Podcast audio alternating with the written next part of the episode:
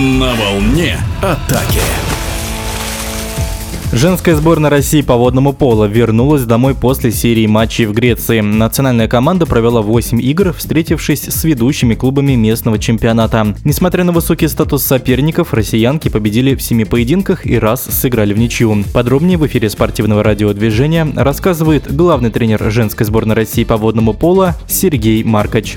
В конце февраля женская сборная России провела тренировочные мероприятия на базе озера Круглое. На сбор были вызваны игроки семи российских клубов. Вратари Головина Евгения, Динамо Уралочка Златоуст, Хамраева Диана, Буревестник Нижний Новгород, Степахина Светлана, Скиф Москва, защитники Вахитова Вероника, Скиф Попова Полина, Динамо Уралочка, Савченко Дарья, Югра, Ханты-Мансийск. Центральные нападающие Лаптева Юлия, Динамо Уралочка, Копцева Вера, Скиф, Муцу Николь, Штурм, Нечаева Влада, Нижний Новгород. Копцева и Нечаева периодически играли на месте центральных защитников. Подвижные нападающие Сержантова Алена, Скиф Москва, наш капитан, Казанина Марина, Скиф Маркач Белла, Заплатина Лиза, Бунакова Даша, все Динамо Уралочка. Шигина Ксения Черкасова Татьяна из Нижнего Новгорода. Пыстина Рита, Югра Ханты-Мансийск, Рыжкова Дарья, Рысьева Татьяна, Кинев,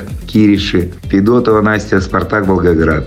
Всего на сбор были вызваны 21 человек. Если сравнивать состав последней официальной игрой, напомню, что эта игра была в рамках мировой лиги 22 года. Сыграли мы ее в январе в Рузе с итальянками. По сравнению с э, той игрой произошли значительные изменения. На сбор были вызваны 6 игроков младше 18 лет. Самая молодая из них Шигина Ксения, 2006 года рождения. Из опытных игроков были вызваны участники Олимпийских игр. Это Сержантов, Вахитова, Головина, Федотова. И самыми старшими были игроки 95 -го года рождения. Наши опытные игроки Рыжкова, Дарья и Рысева Татьяна из Кинефа. Задача сбора подготовка к играм в Греции. На сборе мы определили 16 игроков, которые 28 февраля и полетели в Афины.